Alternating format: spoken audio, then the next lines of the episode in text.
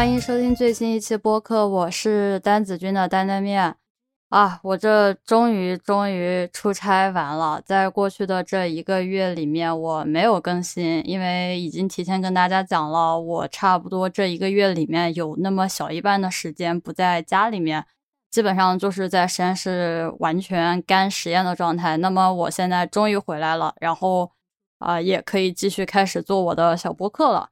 昨天的话，去登录 B 站的时候，发现我正好是在一年前的昨天，哎，开始向 B 站投稿关于一些数据上的处理，哎，那就想着说高情商，哎，不如来做一次 Q&A，呃，来回答一下，呃，有些观众可能比较好奇的问题。那么低情商的说法就是我实在是太累了，我暂时还没有组织好我的语言，还有我的一些稿子。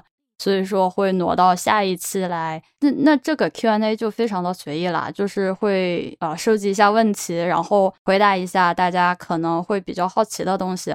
那废话不多说，我们就直接开始吧。这些问题呢，大概可以被分为，比如说关于我本人、关于学习，还有关于工作，大概就是这样的一些大类吧。从关于我本人开始吧。一说到这一点的话，那就是人生三大哲学问题。我是谁？我从哪里来？我要去哪里？要回答这个问题的话，很简单。那我的 ID 是叫做呃蛋子君的担担面，呃，B 站跟微博都是这样的账号。呃，你也可以叫我 Lily。那么我现在的话是准备今年毕业的 PhD candidate，也就是说马上可以拿到那个 Doctor 拿到博士的那个 title 的人了。那么目前我所处的地理位置是在美国的西海岸。呃，我的研究方向其实是工业催化剂，比如说大家平常看到的加油站，什么中石化、中石油、呃壳牌、呃雪佛龙，大概就是那样的公司里面。哎，我毕业之后就会类似于去进那样的公司里面做催化剂相关的研发。那这就是一个大概的介绍。大部分人认识我，或者说在网上知道我的名字，是因为是我做了一系列跟 X 射线吸收光谱相关的呃一些数据处理，大概会介绍这样的一个技术。那么相当于我是在一年前就开始投稿，然后不少人通过这一系列的视频呢就认识我了，大概就是这样的一个来由。呃，有不少人猜测过我到底是在哪一所学校里面读博士，有很多猜测啊，什么伯克利啊、斯坦福啊、MIT 啊、加州理工啊，感觉大家都很看得起我，但答案都不是，就我只是一个非常非常啊普通的学生，在一所普通的学校，也不是什么特别有名的学校。呃，虽然我做梦很想成为斯坦福的学生啊，实话讲。我的学校呢，算是明明那么普通，却又特别自信，尤其是在化工这一块儿。再加上呢，我出于课题的需求，其实我跟伯克利和斯坦福的学生打交道比较频繁，尤其是斯坦福这一块的学生。啊，因为我主要的合作对象还有我出差的目的地都是在斯坦福，因为他们有美国的国家实验室。以及可以提供光源，就是提供类似于实验仪器这样的一些条件吧，然后让我开展我的课题。撇开斯坦福本校的学生来说的话，我应该算是出现在斯坦福光源，就是斯坦福的实验室这个地点的话，频率最高的那一波人了。基本上呢，我出差的频率是已经高到对面的人，就是斯坦福的工作人员还有老师啊什么的，都以为我是。啊，斯坦福本校的学生或者是博后之类的，但其实不是，这是一个误解。我已经有很多人跟我说，哎，你是不是斯坦福的博后？或者说我们早就把你当成斯坦福的学生，哎，因为你来的太多次了。但其实不是的，我只是一个很普通的学校的学生，大家不要太看得起我了。啊，那第二个问题是关于我的性格，因为我承认在啊网上有些时候我可能言辞相对来说会比较激烈，甚至是。啊，阴阳怪气的成分非常的多，所以有人也问到说，关于我这个性格为什么会是这个样子的？这一个答案其实很简单，那是由于家庭的因素，因为我妈是老师，她负责管我学习，而我爸呢，他不学武术，所以呢，他就教我怎么玩。从小到大的一个成长经历，就是一边有人教我玩，一边有人教我学习。然后 somehow 就这两个看似比较冲突的东西，在我这里得到了一个比较完美的妥协。就整个成长经历来讲的话，非常的简单粗暴。就是我高中是学竞赛的，就是学化学竞赛的，然后通过这个竞赛保送到了九八五大学。然后大学第四年的时候申请了美国的 PhD 的项目，然后就来美国读书，读到现在。哎，就是这么简单，没有什么特别意外的东西。至于就是这个性格，还有说学霸这样的一类的关系的话，我个人或者说我要不要回答我自己是否是一个学霸啊？我觉得其实是需要一个参照物的，因为在我的成长环境来看，我所处的环境都是竞争最激烈的，生源也是最优秀的。那我的一个地段，或者说我的一个段位的话，是从来没有考过第一名，但是我一直都是处在第一梯队里面的。也也就是说呢，我不是那种最优秀的学生，但是好学生里面是有我的份儿的。必须要承认的是，像我这样要一直保持在第一梯队的水平，并不是那么容易。可能整个大部分人整体的人来讲，那我肯定算得上是学霸，或者说是别人家的孩子。但是呢，要是说跟我的同辈比起来，或者说跟我的小伙伴比起来，我可能只是算还 OK，就是但算不上学霸的那一类，所以我从来不会给自己安上学霸的这样的一个 title，因为周围的人都还是挺优秀的。就我可能算得上是初代的鸡娃，因为我从小学开始，我妈就非常的努力，就是 set up 好我的那些教育啊，然后去的小学开始就已经是整个市里面最好的学校。然后中学、高中、大学基本上都是最好的，然后也就留在第一梯队，所以也没有什么特别意外的东西。但是呢，说另外一方面，就是撇开学习以外的话，呃，我的家里人他不是那种全方位去激我的，还是有相当一部分的地方他们是完全让我放手去浪的。这一个的话讲起来就会特别的复杂，但简单来说就是家庭因素。哎，以后说不定可以放到其他的内容里面去讲关于家庭的这些东西。回到问题本身吧，就是我的性格跟我的爸妈是一脉相承的。就我爸妈平常对人很好，但是骂起人来就非常的可怕。呃，我那一些骂人的词汇，可能在网上还没有太完全展现出来吧。实话讲，但就那些词汇啊，那些骂人的手段啊，一部分是来自于我爸妈。哎，另外一部分是来自于我高中竞赛的时候跟着那群男生学来的。比较好笑的是，我妈一开始她会说：“哎，哎，女生嘛，就骂人不要骂的那么脏，或者说不要骂的那么难听嘛。”但是呢，但是呢，有些时候我妈遇到冲突的时候，我会帮我妈骂回去。对吧？就是我是种子选手，哎，我妈就特别开心，就说，哎，骂得好，骂得好。所以她基本上从来不是很在意我，就是讲脏话呀，或者骂人什么的。虽然她还是人民教师嘛。接着呢，就是到博士期间了。那博士期间的话，我老板在学术层面上，就是不是那种很低级的骂街的那种啊，就是在学术上的那种撕逼。就我老板是一顶一的水平，他可以在。一句话的时间里面，他就可以让对方彻底闭嘴，就是吃瘪、杀人不见血的那种骂人。我老板绝对绝对是最强的那一波人里面，从他那儿呢，我学到了不少，非常的厉害。然后我们经常尤尤其是我老板会笑嘻嘻的，然后讲最可怕的话，就嗯就不寒而栗。但是他人很好，他只是觉得说，在他认为有些 research 有些。科研上面，他觉得做的不好的地方，他会讲的非常的直接，而且就是直接到惨无人道的那种。以后这个也可以跟大家讲，嗯，放到什么某一期讲怎么 communicate 的这些话题里面，就我老板肯定有他的牌面的。至于就是在这一类问题里面，大家还有人问到说我啊喜欢去怼谁，或者说我想怼谁就怼谁。呃，我个人一直的观点是说我。不是我其实不觉得我在怼谁，我也没有觉得说我在骂谁，就是一个非常简单的问题。就好比说，哎，你看到了有个错误，比如说，哎，一加一等于三，那这个东西明显它不对，那你下意识就会说，哎，这个东西应该是一加一等于二。我觉得应该是指出问题，但我不会说我是在怼谁，就是我也从来没有想过说把它上升到某一个具体的人。只是说有些时候，你这个错误它需要人去承担这个责任而已。这个度，我明显感觉大家可能还不太敏感，或者说大家没有意识到到底是什么叫做怼人，什么叫做说指出错误。我我觉得可能一定程度上还是现在的网络环境没那么宽容，大家心里面比较敏感。当然还是那句话，就是我不会管你心里敏不敏感，都二三十岁的人了，就你听这话都听不下去，那你出去去社会也就别混了，是吧？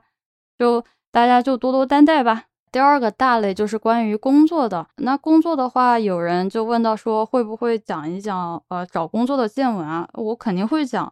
但这个我肯定是要打算做好几期，因为我已经拉上了我的同学，我问他们说要不要一起来录，他们是可以的。但是因为我最近要忙我的毕业论文，所以说，呃，我肯定不会在这段时间去做，而且这个东西可能还要再规划的更加细节一点，因为是跟别人一起录嘛。其实工作量并不是说单纯的乘以二就好了的，它这个工作量是可能两个人的话，我觉得应该是三倍到四倍。的单人录制播客的工作量，呃，以及呢，就是我之前不是跟那个思考问题的熊一起做过几期播客嘛，就是他也最近在国内入职了，他也有蛮多就是找工作的经历啊，他想要去分享的。呃，所以说呢，呃，可以敢说那么立，可以敢说立一个 flag 吧，就是说这个东西肯定会有，但是呢，这个东西我希望稍微慢一点，就是把这个东西做的比较仔细一点。呃，现在的话，我暂时没有这样的一个精力去完成这些东西。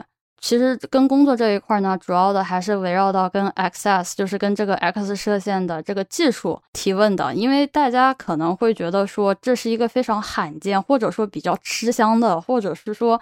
像是一个铁饭碗，因为你掌握了它啊，因为这个技术是一个门槛很高的技术。然后如果说我掌握了它，我是不是就可以靠这一门技术吃饭吃到老呢？那这样的一个思路来说的话，就会有好几个问题。其中的有一个人就问到说，如果说我手握着这样的一个比较罕见的、比较所谓高端的技术，但不去高校的话，还有什么选项呢？如果你要认认真真说或者讲。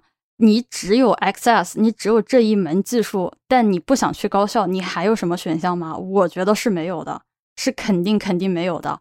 如果你只会这一个，你高校就是或者说国家实验室是你唯一的出路，这是实话讲。退回到我这里来呢，就是我可能只是在做视频的时候，我只向大家展示了我会这个东西。反过来说，这并不代表我只会这一个呀，嗯。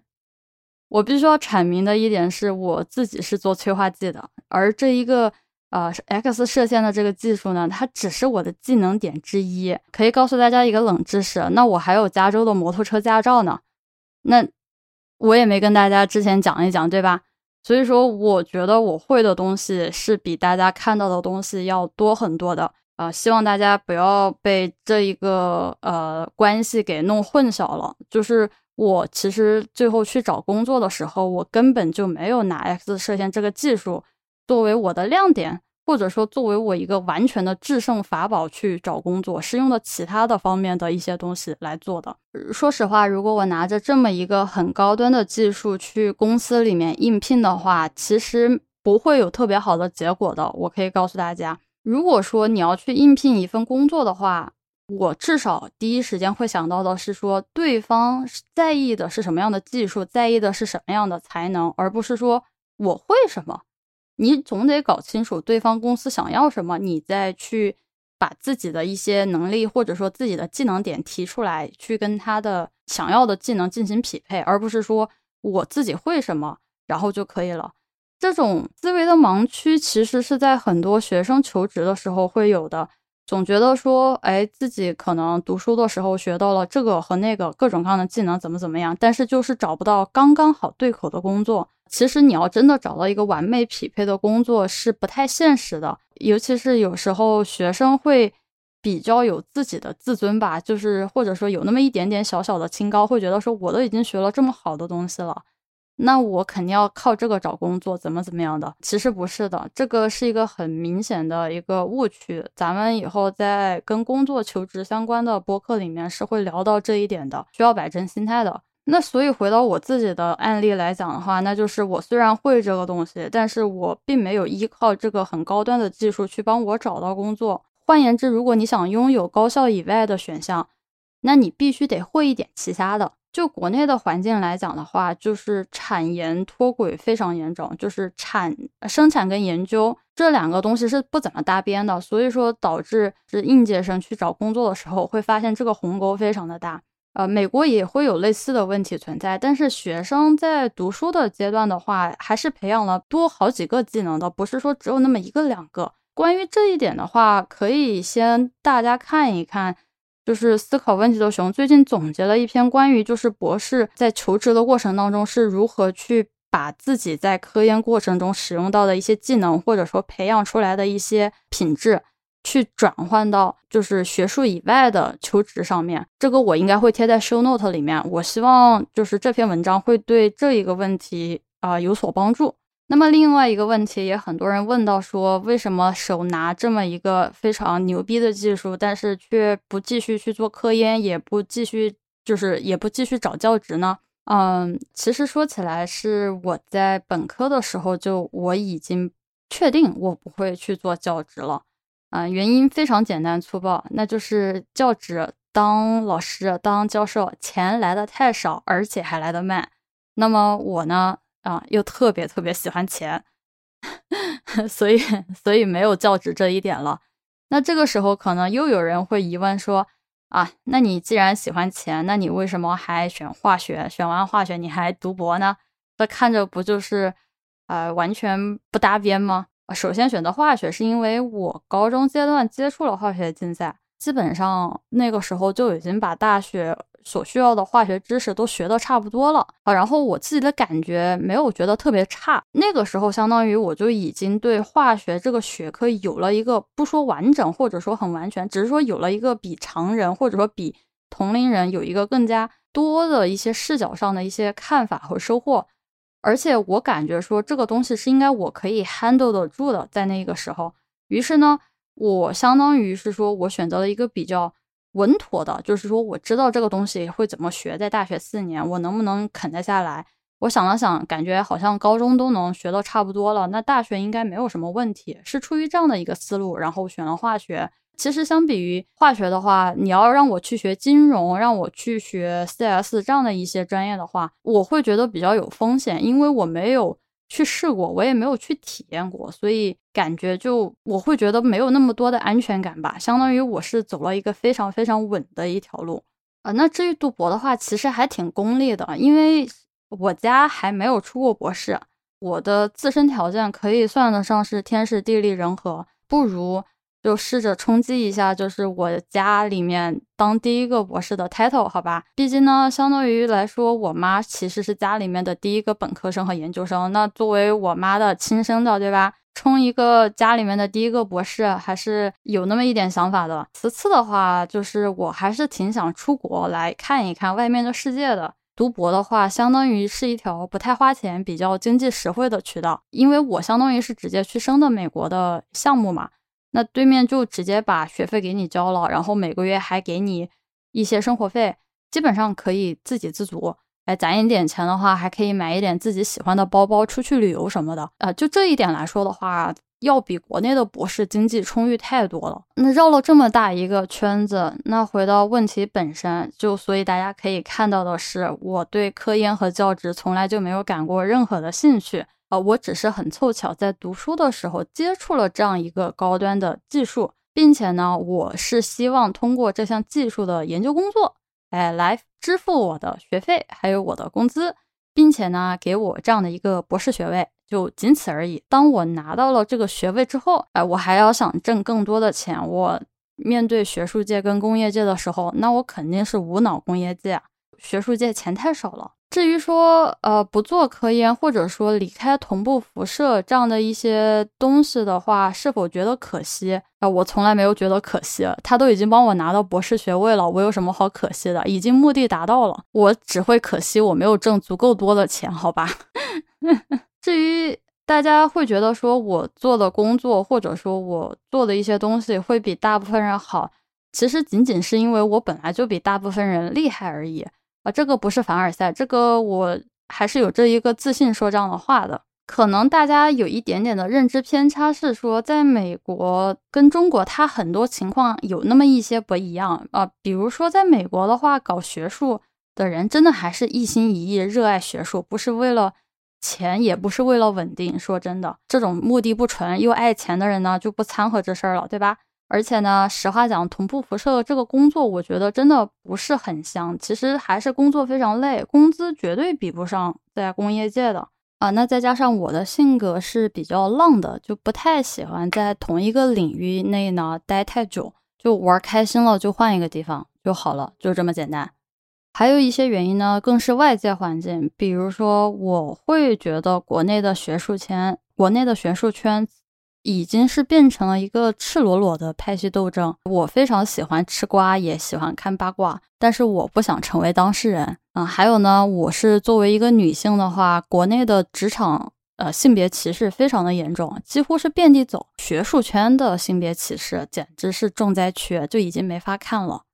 这个不需要有谁来帮他洗地，确实这是事实。那么，所以呢，我也没有什么必要头铁往这种直男癌。浓度极高的地方去浪费我的能力，哎，其实，哎，就不选择教职的原因太多了，有无数条原因，所以一点都不会觉得说离开学术这条路有什么值得很可惜，或者说有什么哎不好的地方，没有，我开心的不得了，好吗？这只是，而而且这还只是我想到的部分原因。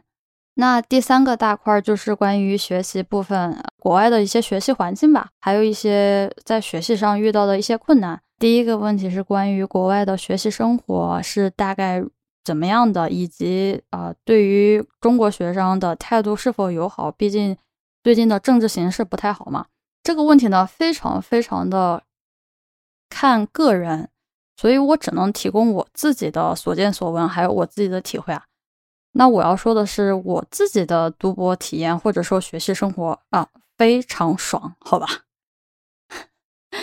啊，除了学习以外，什么的我都还比较开心，尤其是天气啊、环境啊，啊，我在的这个地方应该是全美国都是数一数二的了，就是那种你来了就不想走的地方，除了房价有点贵，好吧？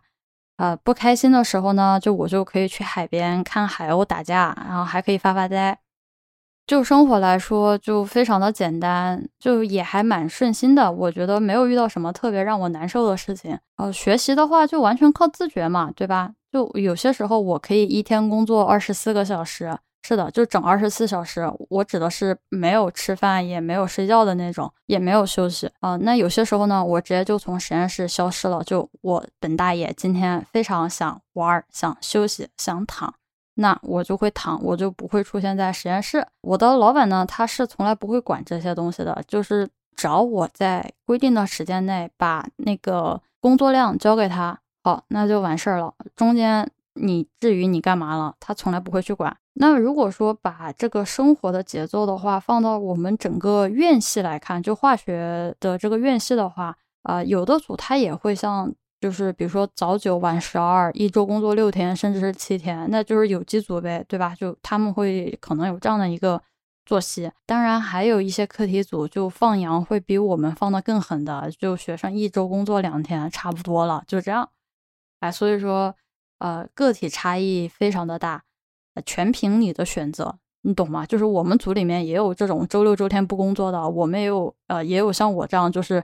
时不时超额工作，时不时啊，就是在家躺着的那种啊。我比较喜，我自己比较欣赏，或者说我比较喜欢的，去决定的灵活的工作时间。我不喜欢别人来跟我讲说我应该什么时候工作，以及我信奉的生活节奏还是 study hard, play harder。啊，那么除开学习以外呢，开 party 啊，出去玩啊，这些东西都不能少的。如果说你都不知道怎么玩的话，我觉得你大概率不知道怎么去学习。撇开学习这一块儿讲生活的话，我自己一个很大的体会是说，你在美国读书，你像是在过日子；你如果在中国读书，你像是一个学生啊。什么意思呢？就是你在国内，你从来不需要操心说油盐柴米酱醋茶啊，你也不需要担心什么保险啊。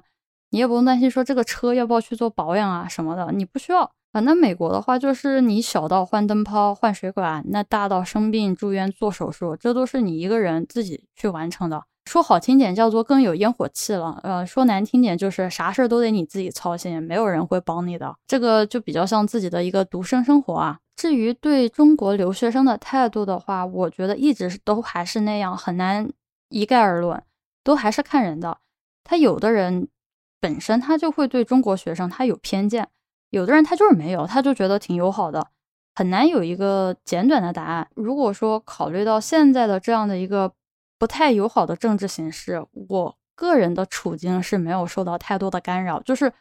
大部分那些友好的教授，他还是会觉得说，politics is BS，就是他不在意，就是这个政治形势是怎么样的。他甚至觉得说就很无聊又很扯淡啊。如果是说有一些教授，他一开始就对国际学生他有一些成见的话，那他只会变得更加有偏见而已。在我看来，整个来说形势没有发生太大的变化，但可能对其他人也是造成了影响的。教授还是看你的工作是否有没有做好，你的工作量有没有达到，而不是说看你是哪个国家来的人。退一步讲，就是如果说有人因为你的国籍来 judge 你，甚至是去贬低你、羞辱你的话，请记得要保存证据，并且找到学校的那种 bias response，就是特地去举报这种偏见、歧视的那个负责管理的一个网页去举报。这个大家一定要记住，要学会如何保护自己的。权利非常的重要。第二个问题是在学习过程中遇到特别迷惑或啊迷茫的时候是怎么度过的呢？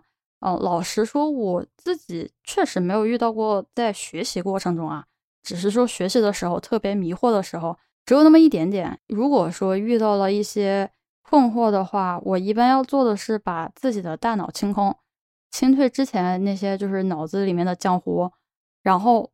重新去审视整个课题的目的，还有当前的进度，就是要需要去以一个上帝视角吧，去看这个课题到底是怎么一回事。如果说在某一个节点他遇到了问题，我的脑子就会立刻变成一个二极管，就会去判断说，OK，解决了这个问题是否对我的这个课题，就是它的目标有有所帮助。如果答案是，那我那我会不惜一切代价去解决掉这个问题。那如果不是，我直接就跳过了，我管都不想管这些东西，就浪费我时间。这个就跟玩 DOTA 二，就是玩游戏吧，对吧？就是王者荣耀啊、英雄联盟啊，大概是一样的。就是你需要一个大局观，你需要搞清楚的是你最终要的是什么，你最重要的是游戏的胜利，对吧？那你中间需要完成什么呢？几步？你需要什么样的一个策略？你每一步的可操作性它有多强？以及如果说在某一个阶段，它或者说你没有完成。预期的效果，对吧？比如说，哎，哪儿不对，或者哪儿拖了进度，那你剩下的该怎么去调整？我大概每隔一段时间，比如说每隔两周，我就会坐下来重新去审视我手头上到底在干什么，我的进度是多少。就是你要做一个像是 project management 这样的一个过程，来回顾你到底做了什么，以及你接下来应该调整什么。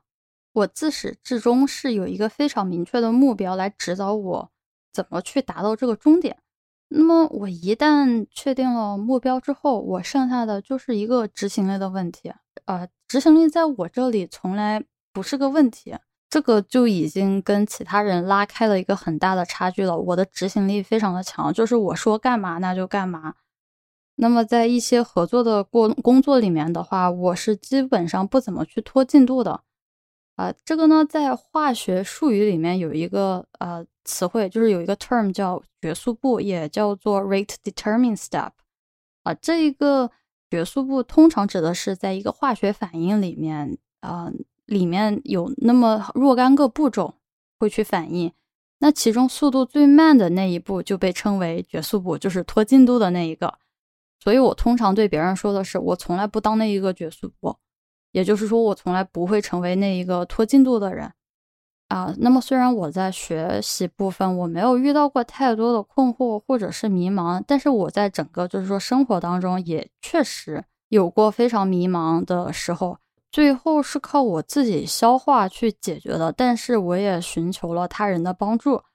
所以说呢，我认为在你的求学路上有那么一些啊，不叫一些吧。只要有那么两三个的小伙伴能够一直跟着你一起，就是说大家相互支撑、大家相互鼓励的话，我会觉得你的求学生涯是没有那么的枯燥，或者说那么的孤独的。就如果有几个好朋友，会非常非常棒。啊，第三个问题啊，就是突然之间没有学习动力，只想躺平，但是内心又有罪恶感，然后问我说，复习了很多的东西，但是最后感觉进度不大，呃，想问一下专业课是怎么学习的？还是那句话，study hard, play harder。如果我没有玩到足够开心的话，我是没办法学习的。所以说，首先得问你有没有玩开心，你有没有休息好，你有没有吃好喝好，再来学习的。而且呢，躺平也没啥好值得罪恶的。就我前两天还把老板跟 collaboration 的会直接睡死过去了。就是别人跟我打电话，哎，我还在睡觉，我可开心了，你知道吗？眼睛一睁开，全是未接来电，还有邮件什么的。就这样吧，就反正天也不会塌下来的。至于专业课学习的话，我感觉我回答可能又会很凡尔赛，因为我觉得除了量子化学那一块儿。可能有一点点难以外，其他的没有什么特别大的难度。嗯，就反正看不懂，反正第一遍看不懂就再看第二遍嘛，对吧？题做不来第一遍，那就做第二遍，第二遍不行就做第三遍。这个时候呢，千万不要有任何的挫挫败感，因为挫败感是没有用的，它只会拖慢你的进度。就是负面情绪是在所难免的，但是我会想到说，这个负面情绪它这个时候是有用还是没用的？如果说它没用，那我就把直接把这个负面情绪直接给踢掉。就我比较机械，或者说我是一个比较简单粗暴的人。那如果说要学好的话，就我我至少只说我自己啊，我会毫无感情的看书做题，做到我会为止。不懂就学，不会就看，没有什么捷径，没有什么特别好的技巧。说实话，就我高中准备竞赛的时候吧。就我不知道大家有没有去学过行大本，就是有机化学那本书，黄色的。我们那个时候学的，基本上那里面的所有的反应都被我抄过一遍，应该是不止一遍，非常好使。你抄过一遍之后，你啥反应都会了，没有什么好简单的捷径，就那么简单。不要太觉得浮躁，因为其实化学还是很难的，不可能说你一下子就能学会，这个不现实。就是放弃这条幻想，对吧？就是做一个长期的斗争。静下心来看书做题，看书做题，其实效率会高很多的。我很少会去信什么学习技巧，我都是非常简单的粗暴，就是学就完事儿了，看书就完事儿了。至于心态的话，刚刚讲到这些负面情绪，我至少自己的看法是知天命尽人事，所以只要我努力的、认真的去做了，而且已经做到了我能力范围内最好的话。我不会有任何的消极情绪，我知道我的能力是有限的，我不可能成为第一名，对吧？就是我之前那一个回答就讲到了，我不是第一名，所以我出一点错，我分数低一点，我没太考好，我觉得都很正常。就我不是那个第一名，还是那句话，就一件事的成功，其实自己的努力是不够的，还需要外界的因素啊，还需要一点点运气，天时地利人和嘛。很多情况下，我觉得你还是要放过你自己。我经常都跟自己的蠢啊、呆呀、傻呀和解，就没有什么好值得特别挫败的。说真的，还是同样的一个，嗯，观众问的一个问题是：哎，在阅读英文文献的时候，老会中文翻译理解，就是脑子里面会去翻译，这样的话导致阅读速度的变慢，那翻译的话还不一定对。啊，有尝试过把速度加快，但是还是会翻译。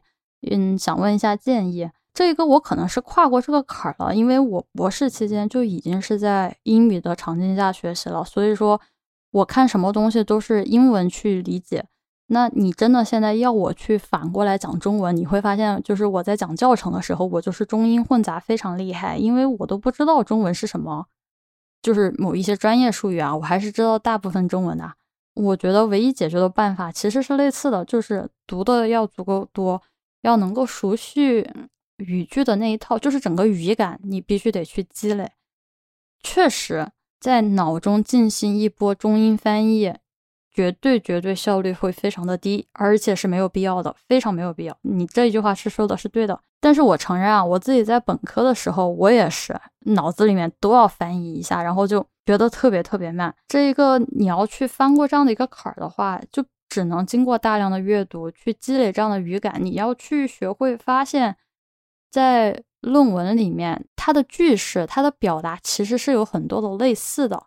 这个跟看小说还不太一样的是，论文它的语句、它的表达方式，它非常非常的固定，它无非是变换了几种表达方式，变化了一些词语，但是它真正的意思，或者说它要想表达的概念，它其实非常的简单。我的建议是，你要学会去浏览他们的共通性是什么，以及就是你要大量的去阅读，大量的就是去体会，去去培养那个语感。这个话，这个我很抱歉，就是结论非常的，或者说解决方案非常的模糊。但是 ultimately 就是那一句话，就是要看的足够多，看的足够多之后，自然而然就不会去脑子里面想这个东西中文是什么了。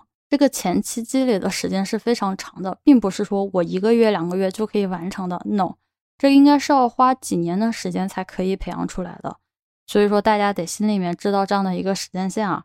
最后一类是关于吃喝玩乐的，吃喝玩乐。哎，我还挺想吃喝玩乐的，但我最近写论文，我真的写的好累啊。第一个问题是打 DOTA，嗯。其实我已经很久没有打 DOTA 二了。我知道我做视频的背景是那个 DOTA 二的剑圣。就你们知道剑圣的英文其实叫 Juggernaut 吗？那个是一个 GRE 单词，就指的是无所畏惧的。我之所以不打 DOTA 二，是因为在疫情期间在电脑面前待的时间太久了，我真的一天都不想就去看电脑，我真的觉得很累。呃，我男朋友现在是在国内的嘛？你要让我跟他一起打游戏，打 DOTA 二，那个延迟太感人了，就根本就玩不了，跟玩 PPT 一样，没办法打的，所以也就没有打了。但是呢，比赛我还是会看的，之前那个 Major 啊什么的，都都一直在看着的。然后就今年的那个 TI 十的小本子，应该是我们去年就开始冲了，好像今年今年好像我跟我男朋友应该也会冲吧。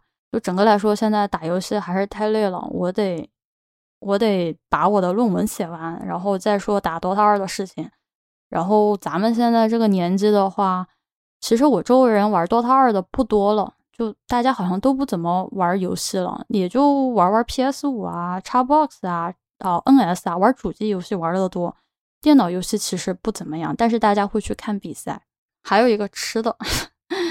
嗯，这个兄弟问我说，有问我有什么特别喜欢吃的东西，或者说有什么推荐的做法。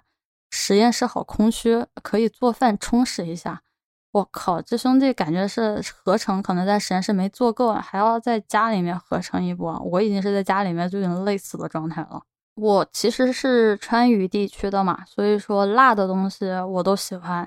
至于推荐的做法的话，如果你要想学做饭，或者说你想找新的菜谱的灵感，那肯定是看王刚，好吧？王刚这个不用讲了。就我自己的一个小的 trick 的话，那就是我炖汤的时候，就是炖排骨汤吧，呃，我是要加青花椒的。就我特别喜欢吃花椒，这个我知道有很多人是不能理解的，就包括我男朋友。就是我之前炖汤的时候，我就会撒一把青花椒。然后我觉得我男朋友啊，然后我男朋友觉得我是个变态，哎，然后喝完一次之后就真香，花椒加到汤里面哦，哎，那个还是很爽的，有有很有那个味道非常香，再加上呢，青花椒在美国这边非常的罕见，因为青花椒只会在四川那边的，所以呢，如果我偶尔在超市里面遇到一次，我会囤很多。至于我最近感兴趣关于烧菜的东西，说实话，我对咖喱还蛮感兴趣的。因为咖喱的话，其实有好几种，你可以从日本、泰国还有印度这三个国家的料理去考虑的话，他们的咖喱是完全不一样的。就比如说奶啊，用的是什么样的奶，然后比如说，呃，辣椒大概是加的是什么样子的啊，怎么去熬的啊，方式都不一样，还蛮有意思的。在美国，我觉得做饭不是一件特别难的事情。其实真正难的是去搜集地道的调味料，那个非常难找。所以说，对我来讲啊，就逛超市是一件非常有乐趣的事情，因为你可以去看，然后去问，就是说他们这些哎调味料啊什么的，到底哪一个比较好，然后你可以拿回去去比较，以及呢，就是。他们偶尔会进一些特别特别正宗的啊调味料，比如说刚刚讲到那个青花椒嘛，说起来挺搞笑的，但是基本上去当地大大小小的超市去进货那些调味料，算是我的周末的一个最喜欢的业余活动之一吧，就特别喜欢去搜集那些调味料。啊，那差不多，感觉这时间我现在录了快小一个小时，剪下来估计也有那么三四十分钟吧。那今天感觉的问题也就这些，问的还有那么一点点五花八门吧。也就做视频做了那么一年啊，感觉还是收获有蛮多的，还是很感谢大家就一直以来的支持。就希望还是能够把这些教程最后再总结总结，然后。再给他画上一个比较好的句号吧。那么今天的播客就到这里了，就我们下一期再见吧。